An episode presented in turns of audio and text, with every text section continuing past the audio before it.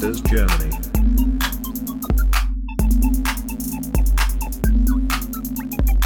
Investieren lernen für jedermann.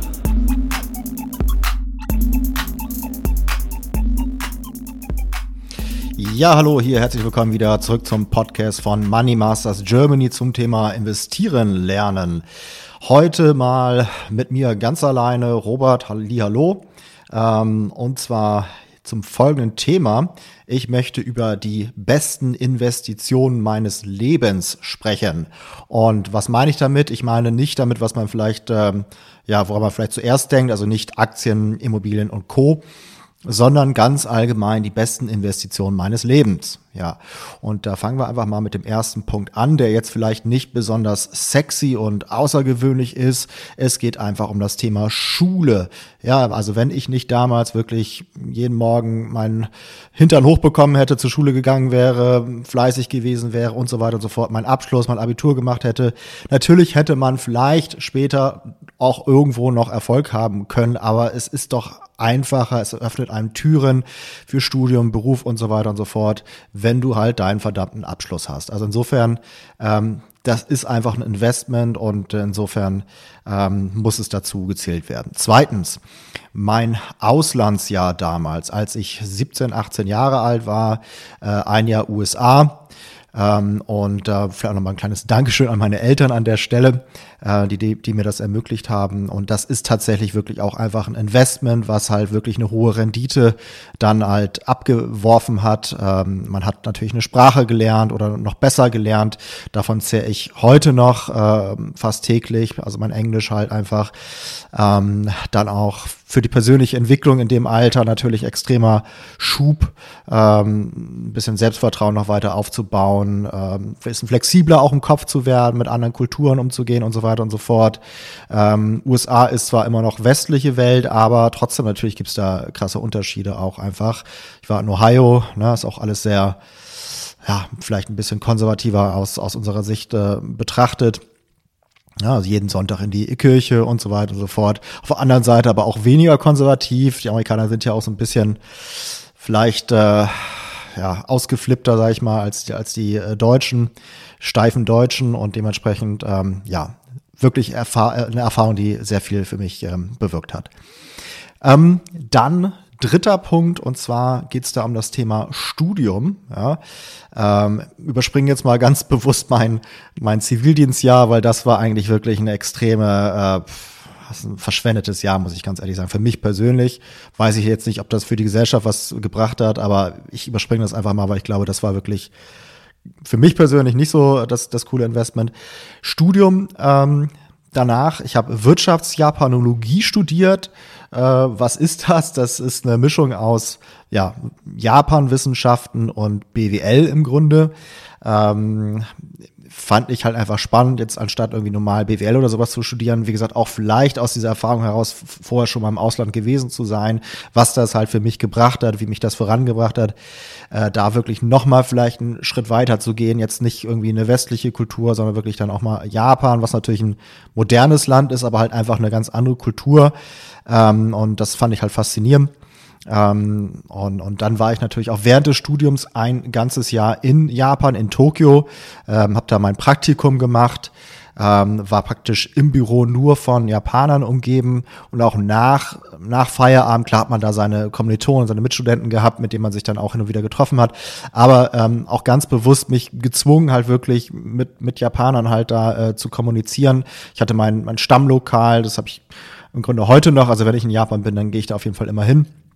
Und äh, das war halt so der Punkt, wo man halt wirklich dann auch unter die Leute gekommen ist. Ich habe auch anfangs so getan, als ob ich kein Englisch spreche, einfach um die anderen halt auch, also die Japaner, mich sich zu zwingen, mit mir ähm, ja, Japanisch zu sprechen. Ähm, viele Japaner, muss man dazu wissen, sprechen gar nicht so gut Englisch, aber ein paar gibt's natürlich dann immer und die haben dann auch gerade so Lust und wollen ihr Englisch anwenden. Endlich haben sie mal wieder eine Chance. Äh, das wollte ich halt unterbinden, weil ich meine, ansonsten lerne ich halt die Sprache nicht, wenn ich nicht wirklich gezwungen bin, auch die anzuwenden, speziell halt in solchen lockeren ähm, Begebenheiten wie halt irgendwo da in einem Lokal. Ähm, und das war also auch ein Investment. Ich komme auch gleich noch zu dem Thema Beziehung, weil das halt auch natürlich irgendwie eine Art von Investment darstellt. Und das hat letztendlich für mich natürlich dann auch sehr viel bewegt, langfristig. Äh, jetzt, wenn ich zurückschaue, die, dieses, dieses eine Jahr da in Japan während des Studiums. Und ähm, genau, dann kommen wir zum nächsten Punkt. Das ist der Punkt Beruf. Ähm, ich habe natürlich erstmal auch während des Studiums ein paar Praktika gemacht, äh, bei einer äh, Werbeagentur, sogar beim Musiklabel. Ich habe sogar mal einmal eine Europa-Tour für eine japanische Band organisiert, bin mit denen so ein bisschen rumgereist. Ähm, das sind natürlich alles Dinge, wo man sagt, okay, jetzt im Nachhinein vielleicht nichts Weltbewegendes, aber trotzdem, du sammelst halt immer wieder Erfahrungen.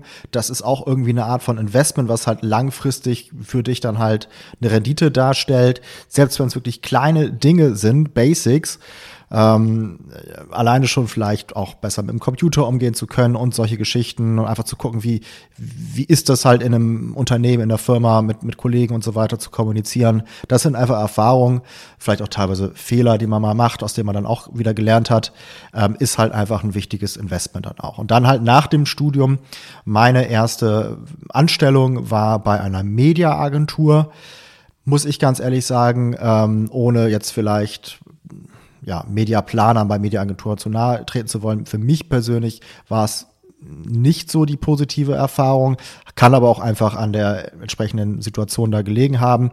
Ich habe aber trotzdem, muss ich sagen, damals sehr viel gelernt, was ich halt, wie gesagt, auch heute äh, noch nutze, sei es jetzt alleine irgendwie mit, mit Excel besser umgehen zu können und so weiter und so fort.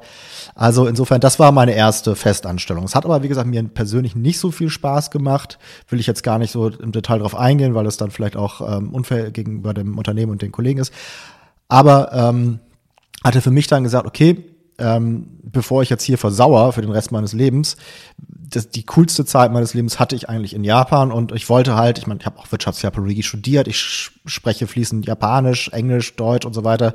Das konnte ich da alles nicht nutzen. Ich gesagt, okay, ich will wieder zurück nach Japan. Wie kann ich das schaffen? Und habe dann erst tatsächlich ähm, versucht, das über die Unternehmertum Selbstständigkeitsschiene zu machen. Habe ähm, ja, so eine Art äh, Distributor darstellen wollen für deutsche Modelabels, die dann halt nach Japan verkaufen. Ähm, das war natürlich auch eine coole Erfahrung. Ich bin erstmal durch Deutschland gereist, Berlin, Stuttgart, überall, habe dann mit, mich mit den Labels getroffen, ähm, dann halt mit ein paar sozusagen eine Vereinbarung getroffen, ähm, habe äh, von denen dann so Samples bekommen, also Produktsamples, äh, Muster. Ähm, das war extremer Aufwand, musste erstmal zum Zoll das Ganze verplomben und so weiter und so fort. Bin damit dann halt nach Japan geflogen, ähm, beziehungsweise die Sachen natürlich dann erstmal über einen Spediteur da hinschicken lassen. Ich dann hinterher musste das dann da irgendwo abholen und ähm, habe dann Showroom aufgebaut. Und tatsächlich in meinem Stammlokal in äh, Harajuku, also Harajuku ist so ein Stadtteil in Tokio, ähm, und, und da hatte ich tatsächlich mein Showroom drin und das war, fanden die halt auch cool. Also auch das eine Modelabel, da hatte die Chefin, ähm, ist dann sogar rübergeflogen und war halt richtig begeistert, weil es halt auch eine coole Atmosphäre da war. Ähm, bin auch auf eine Messe gegangen und so weiter, habe mich mit, mit ähm, äh, Leuten dort getroffen, connected und so weiter und so fort. Aber es war halt einfach im Nachhinein betrachtet eine zu kurze Zeit. Ich glaube, ich war, ich glaube, drei Monate oder sowas da, wenn ich das jetzt richtig ähm, erinnere. Und, und vielleicht war es auch ein halbes Jahr, ich weiß es ehrlich gesagt gar nicht mehr. Aber irgendwie hatte ich halt im Nachhinein ähm, gemerkt, es kam dann im Nachhinein teilweise irgendwelche E-Mails noch rein, wo die dann nochmal nachgefragt haben, okay, und wie ist es denn jetzt und so weiter, wo ich dann aber schon längst wieder in Deutschland war. Und ich glaube, man muss halt für sowas wirklich vor Ort sein und langfristig Beziehungen aufbauen, connecten und so weiter und so fort. Und das war halt schwierig von, von hier aus dann wieder zu machen. Und letztendlich war es nicht so der Erfolg, ist auch, glaube ich, eine schwierige Nische, war für mich jetzt auch eigentlich im Grunde das erste Mal, dass ich in dem Bereich unterwegs war. Ähm, aber ich hatte in der Zeit das vielleicht auch wieder gleich einer der kommenden Punkte Beziehung, meine jetzige Frau kennengelernt in, in Japan. Und ähm, das war natürlich auch mit Anreiz zu sagen, okay, ich möchte wieder dahin gehen und hab's dann halt nochmal probiert, bin da hingeflogen, erstmal hier in Deutschland Geld zusammengekratzt, ähm, gejobbt, äh, Dinge verkauft über Ebay, äh, alles was halt irgendwie zu Geld machbar war, um dann halt mit, mit einem gewissen Startkapital ich glaube, es waren irgendwie 10.000 Euro, die ich dann halt da äh, zusammengekratzt hatte, rübergeflogen bin. Ja, da war ich ja noch in meinen äh, 20ern und ähm, bin dann rübergeflogen und habe dann dort also erstmal mit einem Working Holiday Visum rübergeflogen. Das heißt, ähm, ich hatte die Erlaubnis für ein Jahr dort zu leben und zu arbeiten. Ähm, aber natürlich war das Ziel, jetzt nicht nur ein Jahr dort zu bleiben, sondern wirklich mir da irgendwie halt was aufzubauen und ähm, mich da halt ein bisschen länger niederzulassen. Ähm, und und ähm, habe mich dann einfach umgeschaut. So, das war natürlich auch ein super spannendes Abenteuer. Ja, einfach im Grunde auszuwandern, äh, zu gucken, was, was, was ergibt sich. Und das erste war halt, dass ich bei einem japanischen Unternehmen war. Das war eine richtig kleine, chaotische Klitsche, muss man einfach dazu sagen. Ähm, und äh, da habe ich auch relativ schnell gemerkt, hier wirst du nicht langfristig glücklich. Bin dann irgendwie nach ein, zwei Wochen zum Chef gegangen. Ähm, er sprach auch kein, kein Wort Englisch und so. Und ich habe dann ähm, ihm gesagt, hier, das, das passt einfach nicht und ich äh, möchte wieder gehen. Er sagte, hey, ja, du musst aber jetzt hier bleiben, bis wir einen Nachfolger finden. Ich so, ja, hey, ihr habt mir noch nicht mal einen Arbeitsvertrag gegeben. Er so, wieso hast du keinen Arbeitsvertrag? Ich so, ja, weil ihr ein chaotischer Laden seid. Also ich weiß nicht, ob ich es so direkt gesagt habe, aber letztendlich war es so. Ähm, er sagte, nee, nee, du bleibst hier. Und dann bin ich halt einfach in der Mittagspause gegangen, habe meinen mein Mantel genommen, Tasche genommen, bin rausgegangen äh, und nicht wiedergekommen. So und ähm, die haben dann nochmal eine E-Mail geschickt und ich so, hey, pass auf, das und das und das und das. Und ich habe es gesagt, äh, wie ich das sehe und ja, wie gesagt, ich habe mir noch nicht mal einen Vertrag gegeben und ich bin halt jetzt weg. So und ich meine, ähm, ja, bevor ich da jetzt irgendwie versauer, meine Zeit verschwende, Ne, das ist halt dann auch vielleicht wieder so ein bisschen vergleichbar mit investieren. Ne? Lieber Verluste klein halten, Gewinne laufen lassen und so weiter und so fort.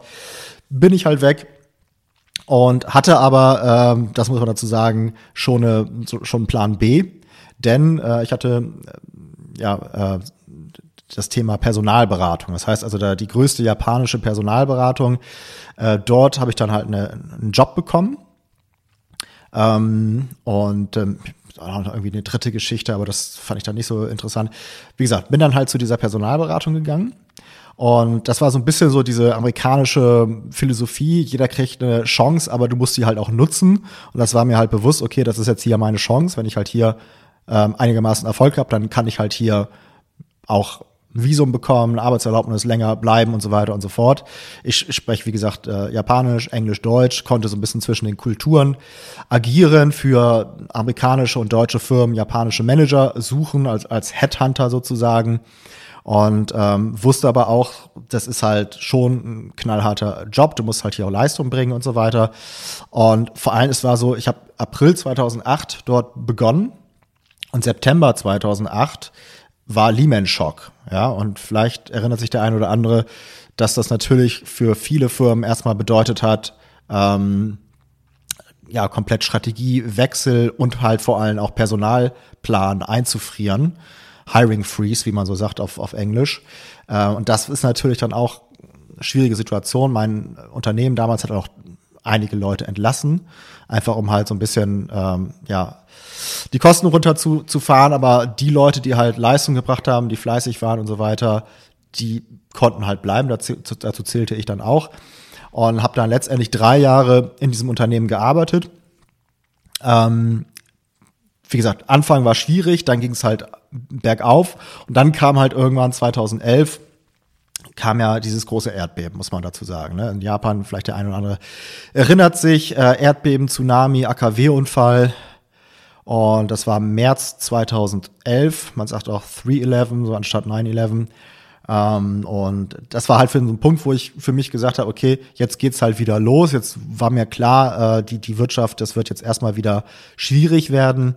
Ähm, und vor allem, es war sowieso geplant, irgendwann mal mit meiner Frau, ähm, wir hatten damals in Japan geheiratet, dann äh, nach Deutschland zu gehen, einfach weil ich das Gefühl hatte, es ist für sie halt auch vielleicht eine wichtige Erfahrung, ein Investment sozusagen in unsere Beziehung, Deutschland kennenzulernen, Sprache zu lernen und so weiter und so fort, dass man sich besser auch gegenseitig versteht.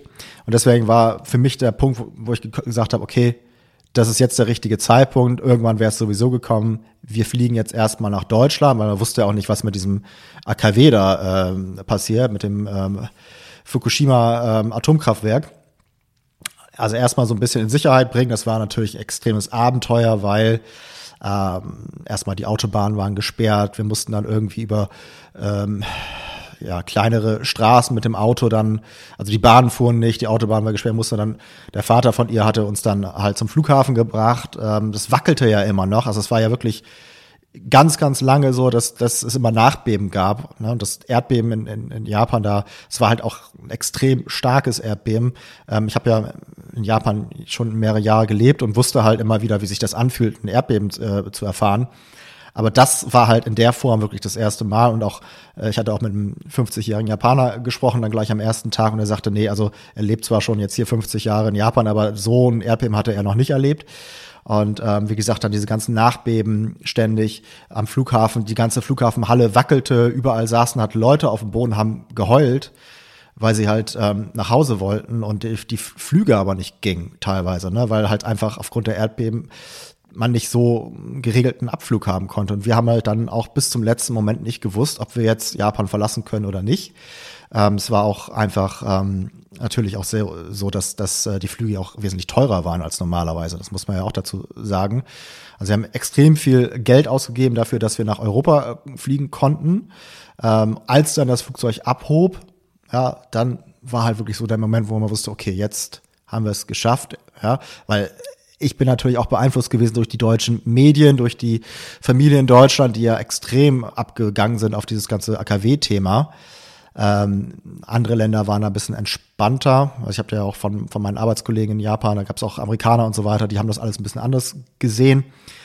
Ähm, Japaner sowieso entspannt, weil ich meine, die Japaner sagen halt, okay, also wenn, wenn wir untergehen, dann gehen wir alle zusammen unter. Die haben jetzt nicht die Option, vielleicht nach Deutschland zu fliegen oder so. Und ähm, ja, aber es war halt dann schon ein ganz gutes Gefühl, dass man in der Luft war. Ähm, wir sind erstmal nach Mailand geflogen, weil es halt keinen Direktflug gab oder zumindest nicht zu irgendwelchen erschwinglichen Kosten und ähm, mussten dann da in Mailand noch am Hauptbahnhof. Der Hauptbahnhof war geschlossen in der Nacht. Das wussten wir nicht. Wir dachten, wir, wir verbringen da halt irgendwie die Zeit.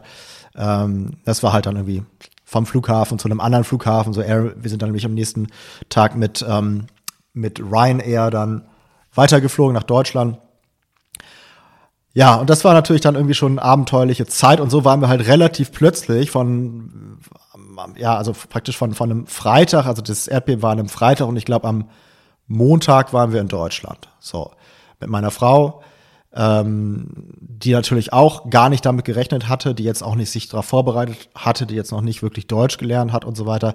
Und jetzt einfach wirklich in so einer Situation zu sein, wo man nicht weiß, wie geht's weiter. Ähm,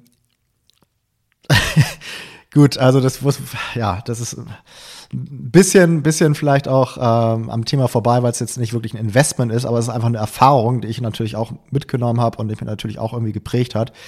Ähm, und letztendlich hatte ich mich dann halt hier umgeschaut. Äh, ich hatte meine Erfahrung aus dem Bereich Personalberatung mitgebracht und ähm, bin dann halt irgendwie auf auf meinem zukünftigen Geschäftspartner gestoßen, der halt eine Personalberatung in Hamburg hatte und, und da bin ich dann halt eingestiegen, relativ schnell zum Partner geworden. Und so hat sich dann halt auch dieses Ganze in Richtung Selbstständigkeit, Unternehmertum dann bei mir weiterentwickelt, was natürlich auch irgendwie ein Investment ist, ähm, ja, einfach da halt wirklich den nächsten Schritt zu gehen. Äh, habe dann eine eigene GmbH gegründet, also eine Art Spin-off gemacht von seinem Unternehmen und äh, war dann halt wirklich oder bin nach wie vor ähm, ja, Unternehmer, selbstständig, da halt natürlich auch mit Höhen und Tiefen, muss man ganz klar sagen. Das ist, glaube ich, das kennt wahrscheinlich jeder, der ähm, selbstständig ist, der Unternehmer ist. Ähm, teilweise auch natürlich die Schwierigkeiten dann halt da zu versuchen, mit, mit Personal umzugehen und so weiter. Das äh, sind halt alles Dinge, die einen halt irgendwie gefordert haben, aber ähm, die halt dann auch irgendwo einen im Nachhinein weitergebracht haben. Und ähm, ja, so kam halt da dieses Thema Unternehmertum in mein Leben. Ähm, der sechste Punkt, den ich nennen möchte, hatte ich jetzt auch schon ein paar Mal angeteasert, ist das Thema Beziehung. Das ist natürlich auch ein Investment. Also natürlich eine Beziehung mit einer Frau, was natürlich dann auch dazu geführt hat, dass wir jetzt Kinder haben. Zwei Söhne habe ich. Ähm, also wenn ich damals nicht dieses Investment gemacht hätte, dann wäre ich halt jetzt nicht Vater. Ähm, und ähm, Beziehung auch im Sinne von Freunde. Ich hatte vorhin auch schon dieses Thema mit dem ähm, mit dem äh, Stammlokal da in Japan genannt. Also die Chefin von dem Lokal hat sich, hat auch mit zwei weiteren Japanern mich mal besucht in Deutschland und so weiter. Also da ist halt eine Beziehung entstanden und ähm, wie gesagt, das hat halt dazu geführt, dass ich da einen Showroom machen konnte und so weiter. Also Beziehung, das ist natürlich schon auch irgendwie ein Investment, was dann Rendite abwirft, verschiedenster Form. Ähm, Freunde und so weiter. Also es ich rede denke jetzt gar nicht in Richtung Geschäftsbeziehungen, sondern es sind teilweise wirklich einfach private Beziehungen, die halt dann irgendwie auch das Leben bereichern und Mehrwert äh, bieten.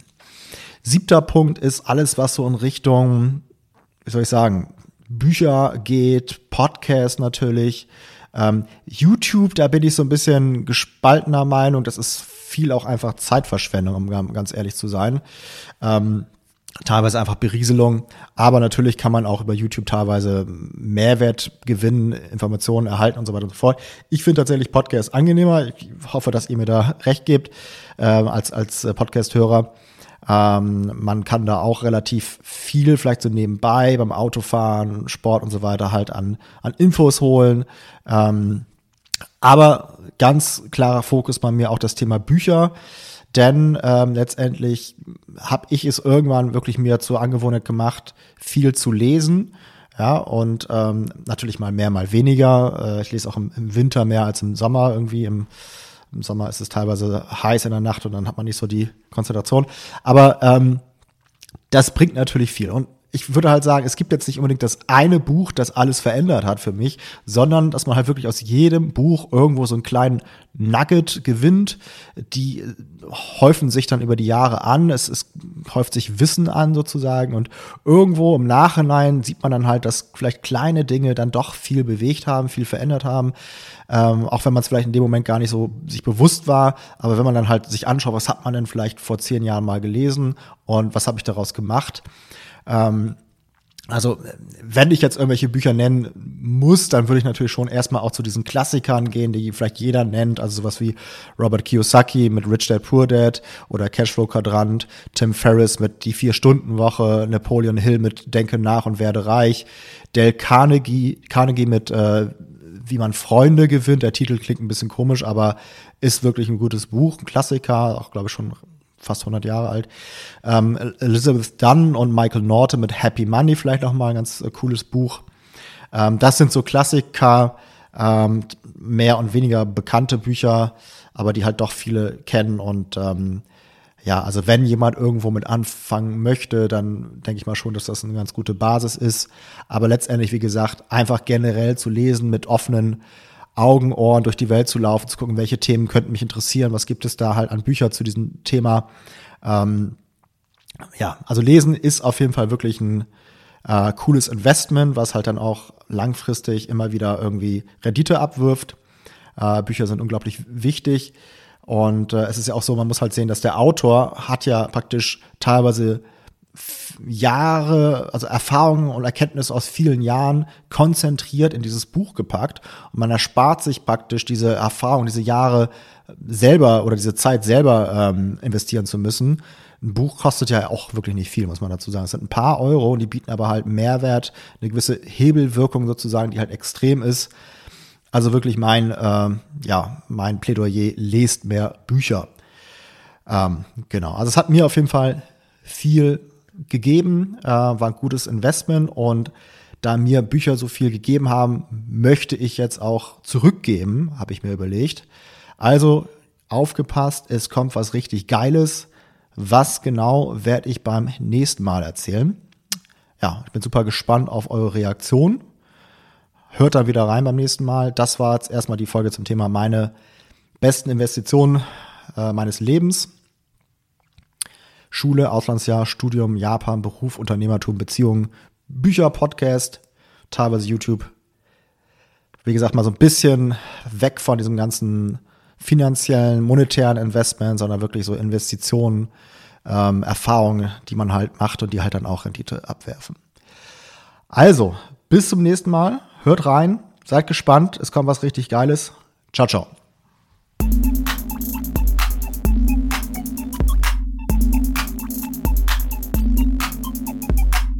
Money Masters Germany.